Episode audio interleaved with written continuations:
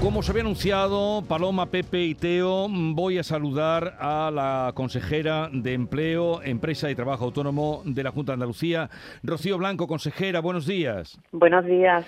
Y, y bien, encantado de saludarla porque ayer eh, estuvo usted en Bruselas, tuvo lugar el Consejo de Ministros de Empleo, Política Social, Sanidad y Consumidores de la Unión Europea, al que usted acudió eh, como portavoz de todas las comunidades autónomas. Eh, es la cuarta vez, creo que Andalucía asume este papel, ¿no? Efectivamente es la cuarta vez y, la verdad bueno fue fue un momento pues para plantear eh, esa, ese impacto no que había tenido una recomendación de la Unión Europea sobre el acceso a la protección social de trabajadores autónomos una, una recomendación del 2019 y bueno y sobre todo ver pues qué, qué impacto había tenido en la legislación nacional. Ahora muy muy además muy en boga después de, bueno de la reforma de pensiones que, anunció el ministro Escrivá recientemente. De, eso le preguntaremos también ahora consejera pero usted defendió especialmente ayer en esa, en esa reunión eh, la mejora de la protección social de los jóvenes. Eh, cuéntenos un poco más. ¿Hacia qué jóvenes? ¿Cómo hacerlo? Efectivamente vamos a ver eh, mm, eh, la, protección social eh, de, bueno de, la, de la población no es importante pero con respecto a los jóvenes existe una falta de cobertura debido pues al, al periodo mínimo de cotización o de carencia que se exige para acceder a determinadas prestaciones no entonces eso pues la práctica excluye a muchos jóvenes con una escasa vida laboral o con contratos denominamos atípicos no con, con condiciones precarias o incluso a los falsos autónomos no pues se pues la necesidad de, mejorar la transparencia y el acceso a la información sobre qué normas, sobre los derechos y obligaciones que tienen los jóvenes en materia de protección y de seguridad social y sobre todo hacer frente a la brecha digital que muchos de ellos todavía todavía padecen, pero sobre todo lo que desde, el punto de vista de una legislación nacional lo que se tienen que propiciar medidas que compelen a las empresas a contratar eh, trabajadores y, bueno con una menor carga, ¿no? Desde las administraciones se tiene que hacer esa palanca para, para propiciar que, bueno que se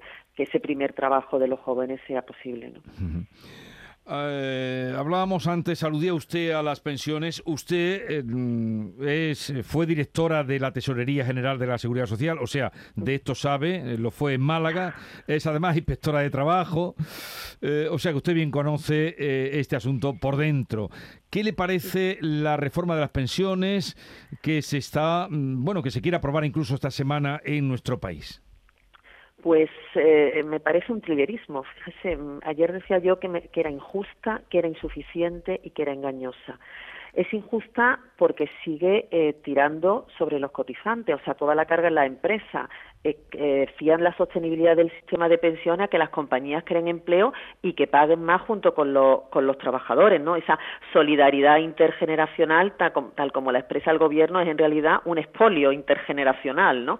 Y, y sobre todo es que este, este recargo, no este destope de cotizaciones este mecanismo de equidad intergeneracional que, que, bueno que lo llama así ahora parece que lo que lo llama el colchón en, en el en, en, los informes a, a Bruselas eh, o la cotización adicional de solidaridad que, que de la que habla eh, es un atropello a, a, la generación actual no es además insuficiente porque este mecanismo de equidad intergeneracional que ya eh, pues anunció en el 2021 y que decía que bueno que, que era suficiente el 0,6% 0,5 a cargo de la empresa a 0,1 a cargo de, de los trabajadores, ahora lo va a subir al 1,2%, pero ya le digo yo que eso no va a quedar ahí, que es insuficiente porque, porque no, no da para más.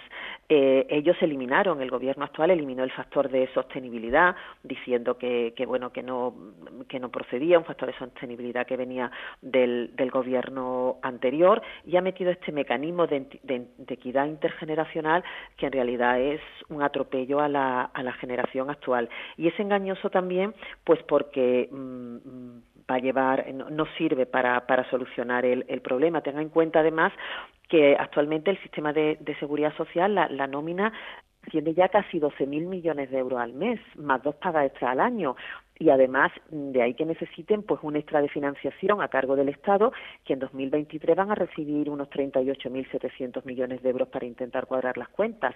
Pues con todo esto las bases máximas van a subir un 38% y las pensiones de, de esos cotizantes van a subir solo un 20%. O sea, por eso es injusta, es insuficiente y es engañosa. ¿Y cómo se podría hacer mejor, consejera? Vamos a ver, eh, una de las cosas que, que, yo le achaco además a esta reforma es que se ha hecho al margen del Pacto de Toledo, un gobierno que, que bueno, que, eh, que, que, se dice no tan social y que habla siempre de concertación y de diálogo, que se haya hecho al margen de, de bueno del, del, del, del, Pacto de Toledo, no, que, que, es bueno como el, el, el, el, marco, no, donde se tiene que, hablar estas cosas, me parece me parece gravísimo. ¿Qué se tiene que hacer? Pues se tiene que decir la verdad para empezar a a, la gente. El sistema ahora mismo, eh, este planteamiento que están haciendo no garantiza la sostenibilidad del sistema, sino más desequilibrio. Y tenemos que mirar a otros países de la Unión Europea, eh, en el que están las cuentas nacionales, que, que bueno, que una parte la, la paga son, son unos planes de pensiones por parte de las empresas y otros, pues, eh, lo paga la, seguridad social, pero no recae toda la toda la carga sobre el sistema público de seguridad social. Tengan en cuenta además que en España en la tasa de reposición o el índice de reemplazo entre el último sueldo en activo con el primer, la primera pensión es del 80%, una de las más generosas de Europa y de la, de la OCDE, pero es que además nuestras cotizaciones sociales son de las más altas de la OCDE, con lo cual las empresas son menos competitivas, nuestras empresas, porque tienen más cargas, más impuestos para pagar. Entonces, eh, tenemos que empezar diciéndole la verdad a la gente que este sistema no se sostiene tal como está y, cambiar el sistema igual que se hizo en otros países. En Reino Unido en su momento se hizo y, ahora mismo la tasa de reposición, o sea, la última eh, eh, eh pensión, la, la última eh, salario en activo con respecto a la primera pensión es un 45%. Entonces, tenemos que ir a sistemas mixtos en los que toda la carga no recaiga sobre un sistema público de, de pensiones. Pero eso ahora mismo, claro, este gobierno pues no, no se lo plantea. O sea, que usted dice que el sistema está mmm, bastante perjudicado el sistema de las pensiones. O sea que reformarlas hay que reformarlas, porque usted mismo está planteando un, misma está planteando una, una situación, mmm, pues eso, muy frágil de para aguantar el sistema de pensiones, que es a, a base de, de insuflarle eh, millones y aumentar el desequilibrio. Efectivamente, es que ahora mismo se está fiando todo. Es, ellos tienen un problema corto, que es necesito 10.000 millones de la Unión Europea y tengo que darles un plan de pensiones que les satisfaga, pero este problema, este, esta solución que están dando ellos no, van a, no va a solucionar a, a largo plazo la, la, sostenibilidad del sistema de pensiones. Pero ellos están resolviendo su problema corto y dicen, bueno, pues cuando esto estalle, pues ya habrá otro que a quien le tocará y, y que lo y que lo solucione. Yo entiendo, vamos, los números son son tozudos, o sea que, que, que, que ahí no hay no hay engaño dentro de, de, de los números y se ve que, que los datos no, no, coinciden y no, y no salen, las cuentas no salen. Uh -huh. Eh, Rocío Blanco, consejera de Empleo, Empresa y Trabajo Autónomo, gracias por estar con nosotros. ¿Ya ha regresado de, de Bruselas? O... Sí, sí, esta, esta, mañana, acabo para, de llegar ahora mismo. Para el Consejo de Gobierno, ¿no? para el Consejo de Gobierno, efectivamente. Gracias por atendernos. Un saludo y buenos días. Un saludo. Adiós. Hasta luego. Adiós.